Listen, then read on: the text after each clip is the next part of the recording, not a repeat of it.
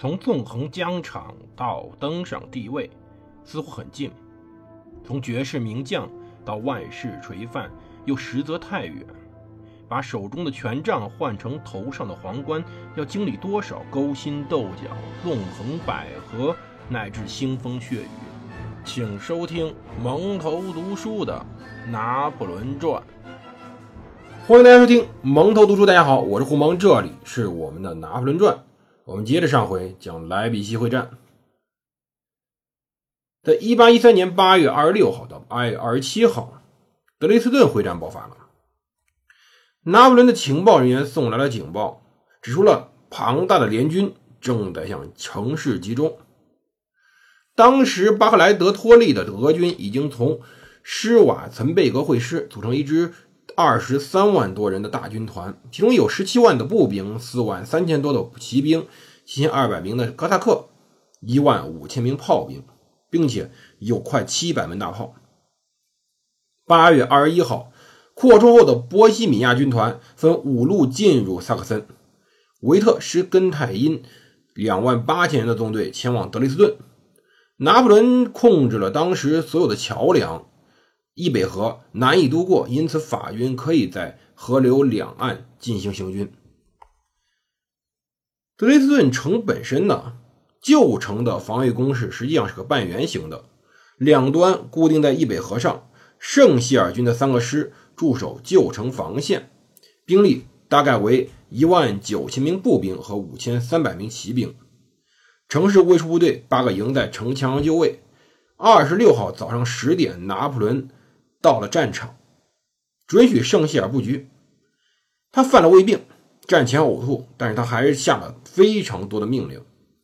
旧城外有五座大多面堡，新城内有八座，堡垒中有大炮。旧城街道和大门上都布着障碍物，以城墙为基准，方圆六百码之内树全被砍了。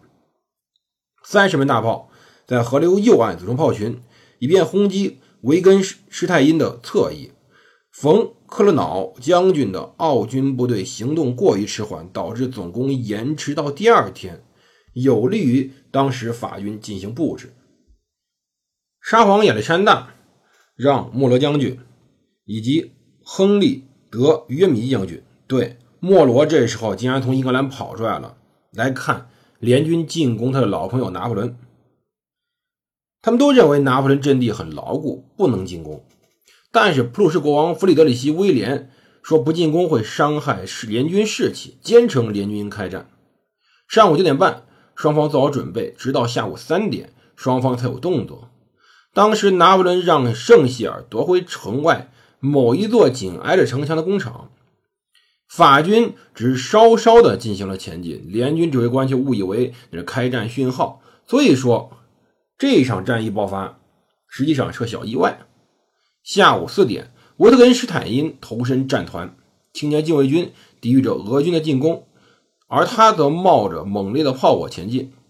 五个猎骑兵团，一个骠骑兵团进攻城墙外正宗。巴洛克园林大花园，步兵和炮兵支援他。法军在坚守这座花园，他们设法让一个炮群穿过了安东亲王园，上前轰击敌军侧翼。同时，法军在易北河对岸发射猛烈炮火，困住了正在进攻的两路俄军纵队。当日结束之时，双方各占据半个大花园。今天，大家可以在高达三七百英尺的圣母教堂。清楚地纵览整个战场，在五号多面堡，内元帅率领青年禁卫军与圣希尔军队冲锋，迫使奥军投入预备队。即使如此，一个黑森营也被包围了，全营被迫投降。夜幕降临后，第一日战况，联军死伤四千人，是法军的两倍。晚上，拿破仑等来了维克多军的增援，进军弗里德里希施塔特，而马尔蒙前往中路。老禁卫军渡过易北河，组成了中路的预备队。拿破仑非常熟练地应用了军体系，为次日的会战调了十五万五千人。当天晚上大雨如注。八月二十三号早上，大雾弥漫，浓雾散去之后，拿破仑发现深邃的卫瑟里峡谷把联军分成了两半，下午一边是九洛伊格萨斯伯爵指挥的联军左翼，另一边则是右路。当时早上七点，他大举进攻，投入了当时两个步兵军以及几乎所有的骑兵。缪拉肩披镶金边斗篷，头戴羽饰，他预备用第一骑兵军的六十八个中队、三十门大炮进攻洛伊军。维克多军的三十六个营、六十八门大炮也将随后赶到。上午十点，克洛瑙终于赶到了波西米亚军团，但奥军面临着巨大的压力。永远都是奥军在拖慢整个节奏，不管是在拿破仑战役中，还是在随后一战中，他们的迟钝总是战场上一道亮丽的风景线。当时维克多军与埃迪安德。博德苏勒将军的重骑兵成功击退奥军侧翼。到十一点时候，缪拉发动总攻，高呼着“皇帝万岁”冲向前方。法军炮兵充分支援了勒布陶一带，在那儿街上设了路障，房中开凿了供滑膛枪射击的枪眼。当地奥军步兵陷入困境，他们的伞兵被赶了回来。奥军从似有若无的雾气中看到缪拉的步兵排着大股东队上前进攻，法军冒着猛烈炮火。填上村子间的缺口，并经过奥军队列。然而，他们调转方向袭敌后，奥军反击使得退路变得非常危险。从凌晨四点开始，中路奥军普军做好准备，盼望战事可以重启。马尔蒙负责盯住他们。与此同时，法军侧翼将击败德军。八点，圣希尔进攻了施特雷伦高地。当时，这个高地上有普军第十二旅。迫使对方退往了洛伊布尼茨，俄军第五师与该旅在那汇合。滑膛江有保护性的火镰，可是在这个时候的滑膛枪还没有那么的稳固，那么的耐用。即使有火镰，大雨也使得火药池被浸湿了。所以说，这场战争不是一个热兵器战斗，而是一个冷兵器刺刀的缠斗。到十点的时候，拿破仑在施特雷伦高地。聚集了一个大型的炮群，一些大炮控制了战场中央。圣希尔停下，重组军队。奥军步兵向圣希尔发动了反击。他力图前进，但联军的炮火把他推回原地。中午时分，拿破仑到了圣希尔身边，命令对方当时继续对敌深压，一边把青年禁卫军投入了洛伊布尼茨，希望能从西里西亚步兵中夺占村庄。下午一点，拿破仑直面联军中的右翼，他置身于可怕的炮兵对轰之中，亲自指挥一些骑炮兵，很大程度上压制了奥军的很多大炮。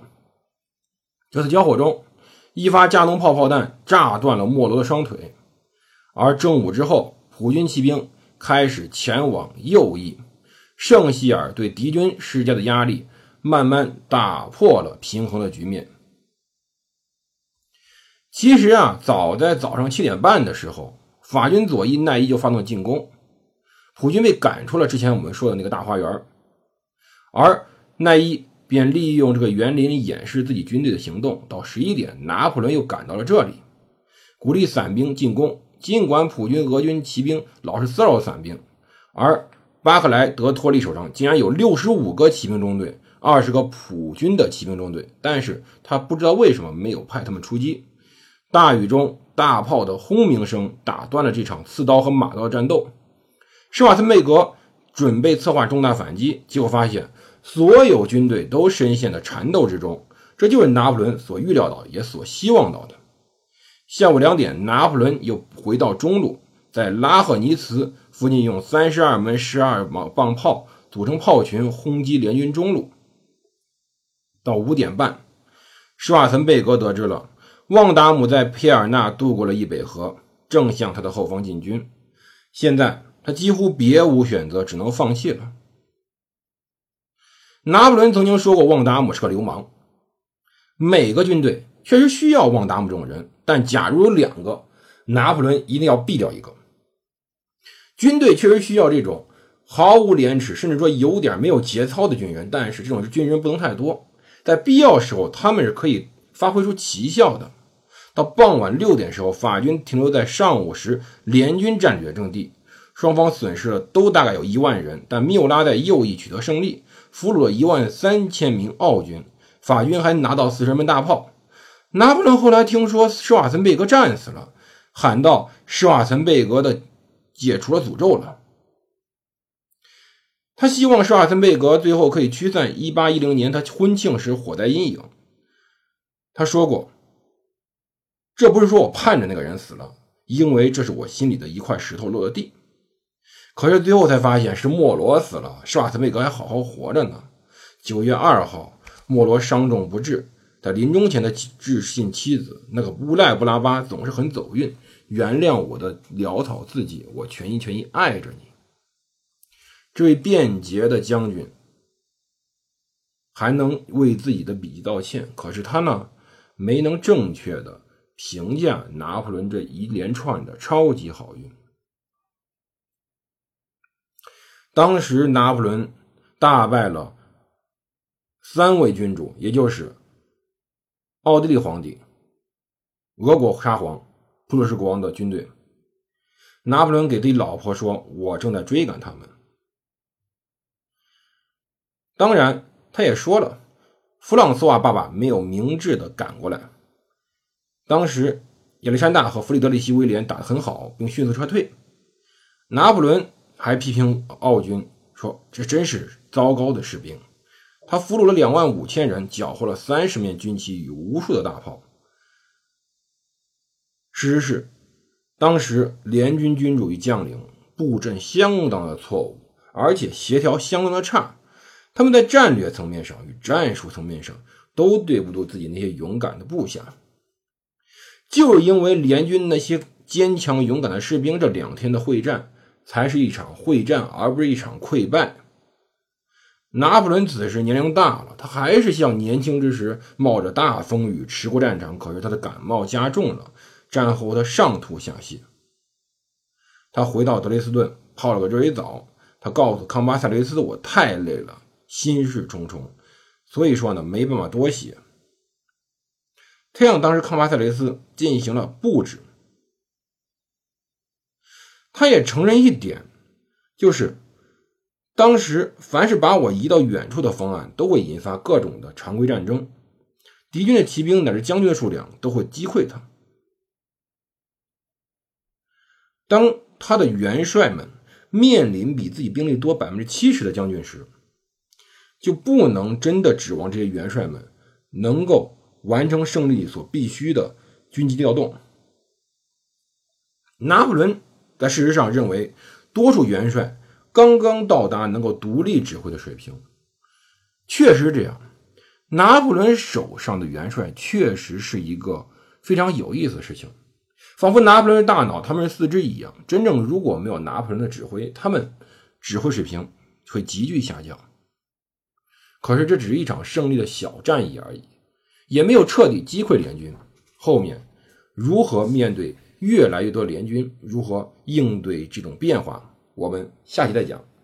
这里是摩特读书，我是胡芒，我们明天见。